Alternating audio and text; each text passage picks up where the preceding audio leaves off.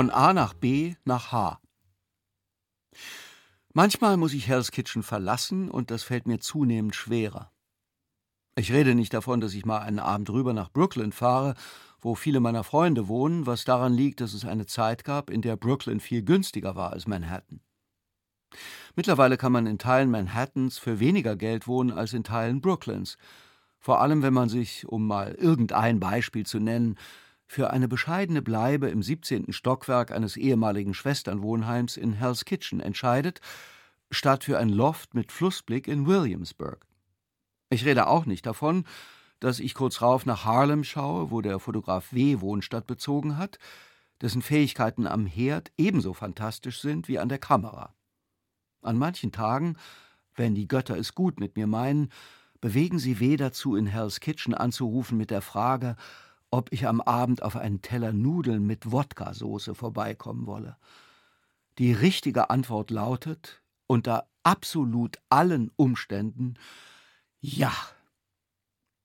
Im Moment befinde ich mich auf einer kleinen Dienstreise und ich bin erstaunt darüber, wie sehr ich Hell's Kitchen vermisse.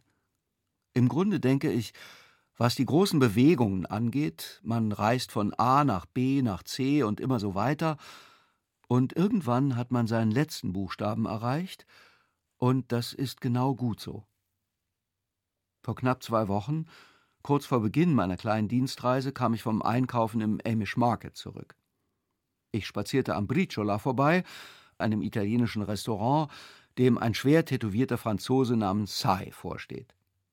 16 Uhr, Lunch war vorbei, Dinner hatte noch nicht begonnen. Sai saß auf der Bank vor dem Lokal und entspannte. Christian! rief er mit seinem harten Akzent, als er meiner gewahr wurde. Er pflegt den Akzent, obwohl er seit 20 Jahren hier lebt. Setz dich zu mir, sagte er. Ich setzte mich zu ihm. Sai erzählte zum vierten oder fünften Mal, dass die Brasilianerin vom Restaurant gegenüber seine große Liebe ist. Ich erzählte zum vierten oder fünften Mal, dass ich in diesem Sommer auf meinem Balkon klitzekleine grüne Chilis gezüchtet habe. Nach einer Weile holte Sai zwei Gläser vom Hauswein, wir tranken und redeten, so verging eine Stunde. Die Klimaanlagen surrten, ein Wind zog durch die Straße, von drüben winkte die Brasilianerin, wir winkten zurück, und aus einer, wie mir schien, Laune heraus fragte ich Kannst du hier je wieder weggehen? Sai lachte kurz auf. Er schaute mich an, er hob sein Glas und gab keine Antwort, weil er natürlich wusste, dass die Frage nicht an ihn gerichtet war.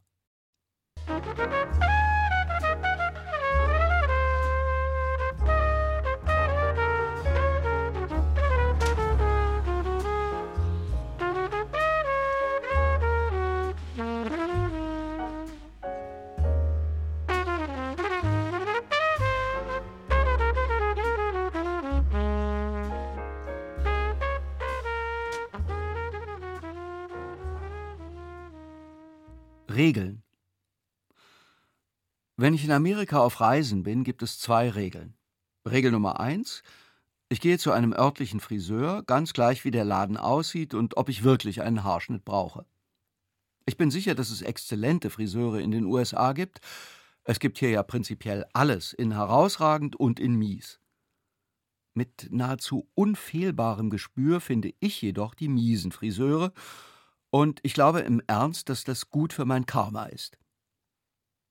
Reiseregel Nummer zwei. Immer wenn ich einen Schuhputzer sehe, lasse ich mir die Schuhe putzen. Implizit führt Regel Nummer zwei natürlich zu Regel Nummer drei, die da lautet, dass ich nicht in Tonschuhen reisen kann, weil ich da nicht zum Schuhputzer könnte. Zum Schuhputzer zu gehen gehört aber zu den tollsten Dingen, die man auf Reisen tun kann. Das ist sogar noch ein Tick besser fürs Karma, als zum Friseur zu gehen. In Montgomery, Alabama, putzte mir ein Mann die Schuhe, der neben einer Bürste und einem vom Schmutz bretthart gewordenen Poliertuch ausschließlich Spucke und Wasser benutzte. Das sei ein Rezept seiner Mutter, sagte er. In Las Vegas, Nevada, putzte mir eine Frau die Schuhe, die acht verschiedene Cremes und Polituren auftrug. Ich gab ihr ein monströses Trinkgeld, denn wenn man in Las Vegas mit frisch geputzten Schuhen am Blackjack-Tisch sitzt und dafür ein monströses Trinkgeld rübergeschoben hat, kann man nicht verlieren. Alte Regel. In Las Cruces, New Mexico, zog mir der Schuhputzer neue Schnürsenkel in die Schuhe und sagte: Geht aufs Haus. In Flagstaff, Arizona, bot mir der Schuhputzer ein Glas Whisky an. Es war zehn Uhr morgens, ich lehnte ab. In Austin, Texas, kam ich am Stand eines Schuhputzers vorbei, der Musik von The Grateful Dead in einer Lautstärke spielte, die vermutlich in Houston, ebenfalls Texas, zu Beschwerden führte. Die Schlange am Stand war so lang, dass ich schweren Herzens in ungeputzten Schuhen weiterlief. Hier in Hell's Kitchen heißt mein Friseur Robert, und ich habe immer noch nicht herausgefunden, ob er beim Schneiden zittert, weil er noch nicht genug getrunken hat oder schon zu viel. In dieser Woche war es so schlimm, dass ich sofort wieder gehen wollte. Aber dann schaute Robert auf meine Schuhe und er sah, dass ich als einziger Bewohner von Hell's Kitchen Lederschuhe trage. Wir haben einen neuen Service, sagte er. Zum Haarschnitt gibt's das Schuhputzen dazu. Ich setzte mich in den Frisierstuhl, Robert übergab meine Schuhe an einen Kollegen und begann zitternd zu schneiden. Als er fertig war, das Ergebnis wie immer verheerend, brachte sein Kollege die blank gewienerten Schuhe. Robert war irrsinnig stolz. Ich bedankte mich, gab ein monströses Trinkgeld und trat aus dem Laden auf die Ninth Avenue, von Kopf bis Fuß exakt der Mann, der ich sein wollte.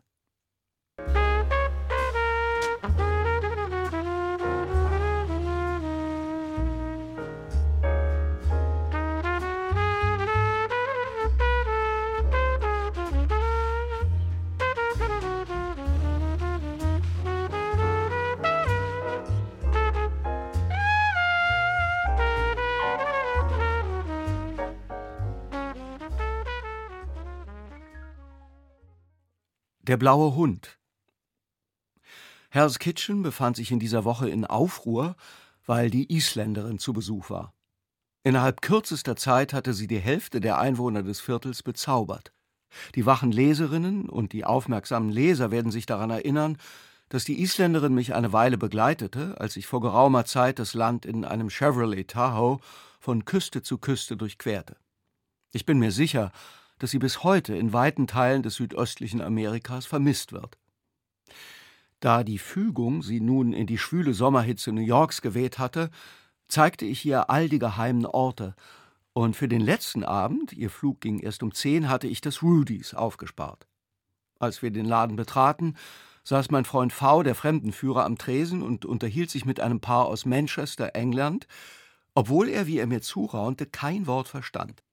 Der Akzent von Manchester ist etwas eigen. Die Isländerin kannte nach wenigen Minuten den halben Tresen und wies mich beiläufig darauf hin, dass über dem Regal mit den Hotdog-Brötchen ein Gemälde des Malers George Rodrigue hänge, der eines Tages beschlossen hat, in fast jedem seiner Bilder einen blauen Hund mit gelben Augen unterzubringen. Mir war das Bild noch nie aufgefallen, also fragte ich V, ob es neu sei.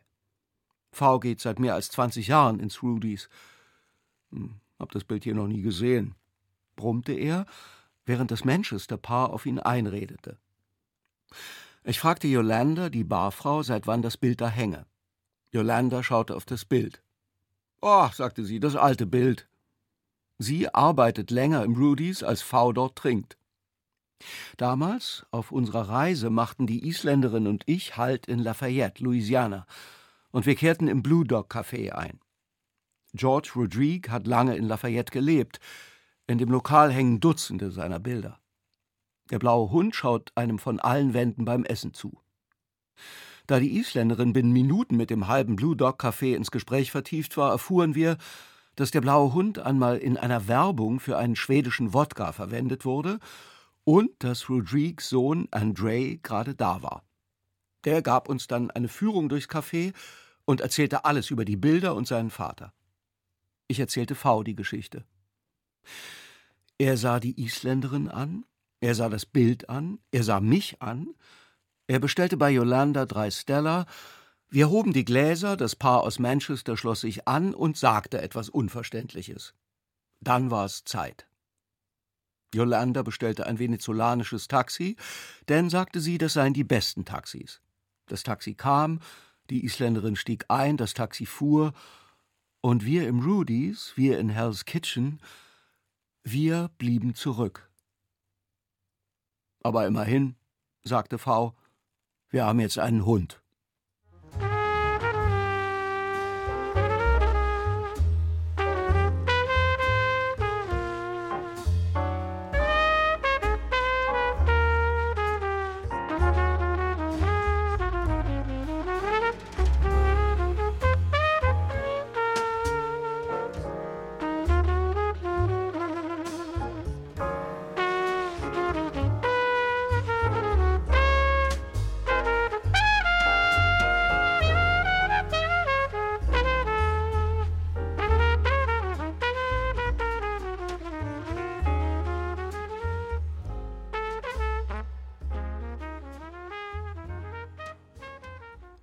Parklife.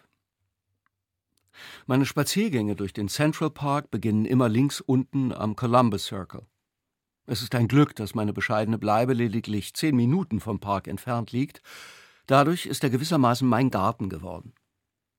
Mindestens einmal pro Woche durchmesse ich ihn in seiner Gänze, oft auch zwei oder dreimal pro Woche.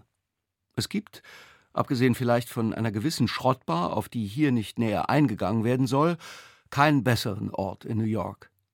Durch den Central Park zu spazieren, ist immer gut fürs Gemüt. Aber wenn mir, was selten vorkommt, der Missmut am Mundwinkel zerrt und nieselnder November in die Seele einzieht, dann erfrischt so ein Spaziergang Herz und Hirn und überhaupt alles, wie eine große Fahrt über das Meer. Vom Columbus Circle geht's rüber zu den Heckscher Ballfields, wo Menschen, die absolut nicht Baseball spielen können, Baseball spielen.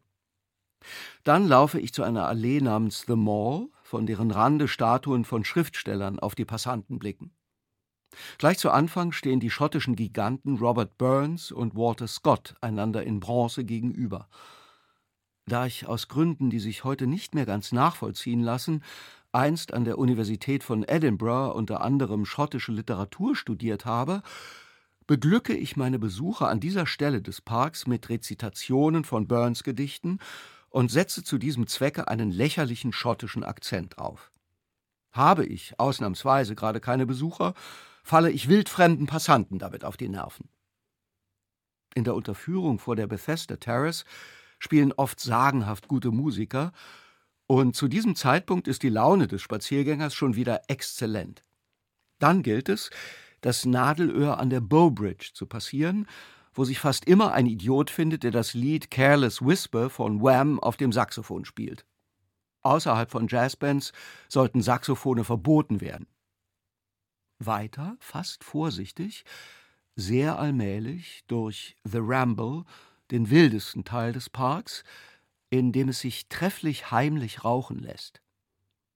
Ausgreifenden Schrittes passiere ich danach das Wasserreservoir in der Mitte des Parks auf der rechten Seite schlendere durch den Conservatory Garden, der über einen italienischen, einen französischen und einen englischen Teil verfügt, sitze anschließend eine Weile am Harlem-Meer ganz im Nordosten und denke über alles nach, bis ich rauflaufe zur 110th Street, die, wie sollte es sonst sein, nach Bobby Womack's Song Across 110th Street benannt ist, einem der besten Lieder der Geschichte. Dort besteige ich den Sea-Train zurück nach Hause, nach Hell's Kitchen, vielleicht nie als neuer, aber jedes Mal als glücklicherer Mann.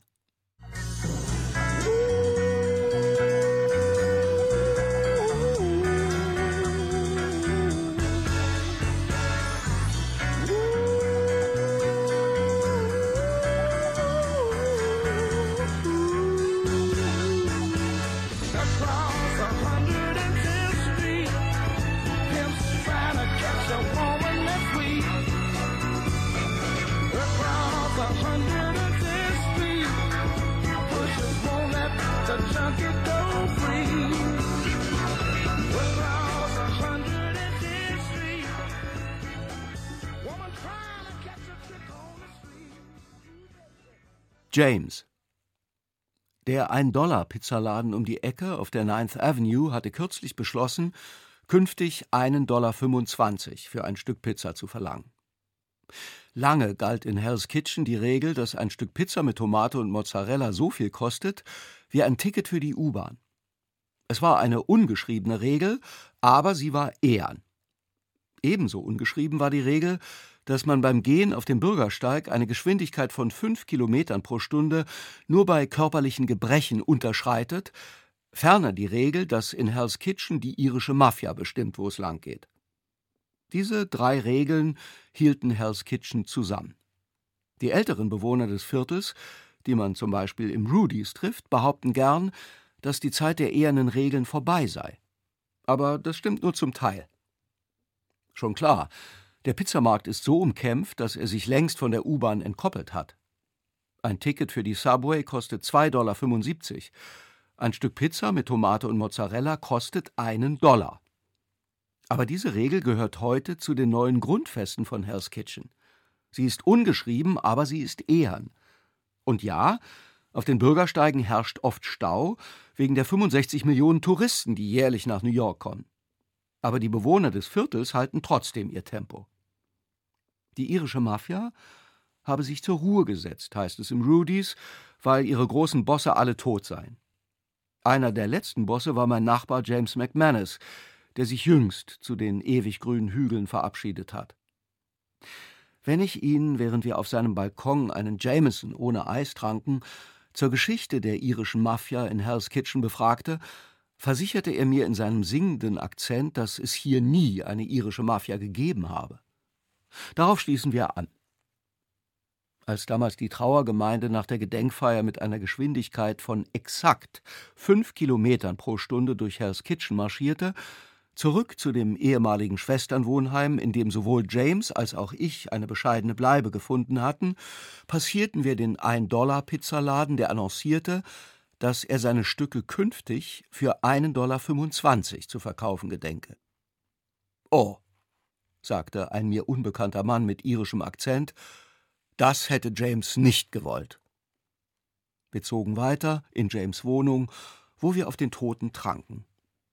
Ich fragte den mir unbekannten Mann nach der irischen Mafia und James Rolle darin, und er lächelte. Eine irische Mafia, sagte er in seinem singenden Akzent, hat es hier nie gegeben.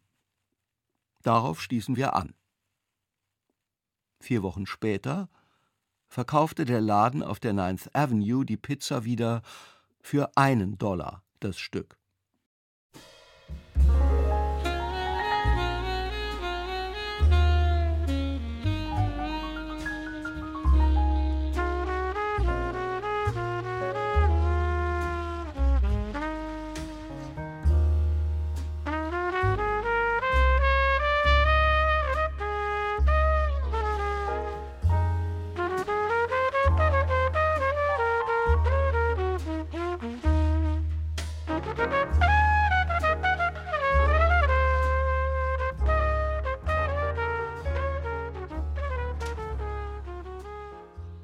Gelb und Weiß. Der New Yorker Sommer ist vorbei. Er war, so wird er das zumindest selber finden, sehr groß.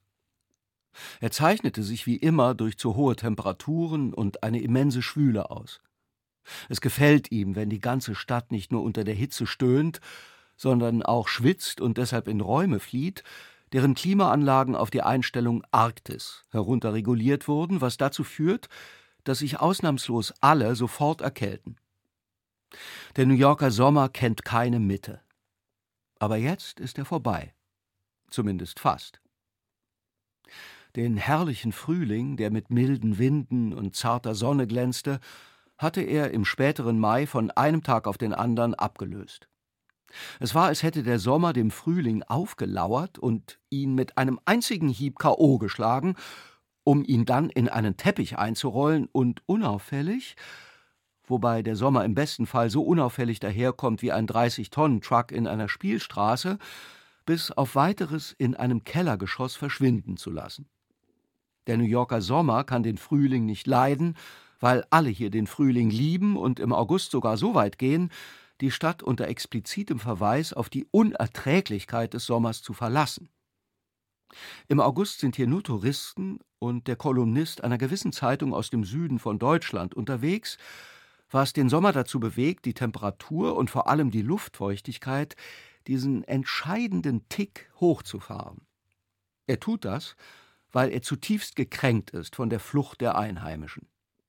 In puncto Eitelkeit steht der New Yorker Sommer einem gewissen pathologisch-narzisstischen Ex-Präsidenten der Vereinigten Staaten in nichts nach. Aber immerhin jammert er nicht die ganze Zeit. Er lässt es im August noch einmal krachen, dann tritt er ab. Er macht natürlich nicht einfach Platz für den Herbst, der mit den Farben daherkommt und einer Stimmung, die alle Gedanken tiefer werden lässt. Er übergibt stattdessen an etwas, das der unvergleichliche Kurt Tucholsky so beschrieben hat. Wenn der Sommer vorbei ist und die Ernte in die Scheuern gebracht ist, wenn sich die Natur niederlegt, wie ein ganz altes Pferd, das sich im Stall hinlegt, so müde ist es, wenn der späte Nachsommer im Verklingen ist und der frühe Herbst noch nicht angefangen hat, dann ist die fünfte Jahreszeit. Hier in Hell's Kitchen schaue ich während der fünften Jahreszeit auf ein Licht, das sich nicht entscheiden kann zwischen Gelb und Weiß. Das Brüllen des Sommers hallt noch, aber ich nehme es nicht mehr ernst. Auf dem herrlichen Balkon meiner bescheidenen Bleibe sitze ich und blicke auf dieses unentschlossene Licht. Dabei atme ich aus leise wogender Brust.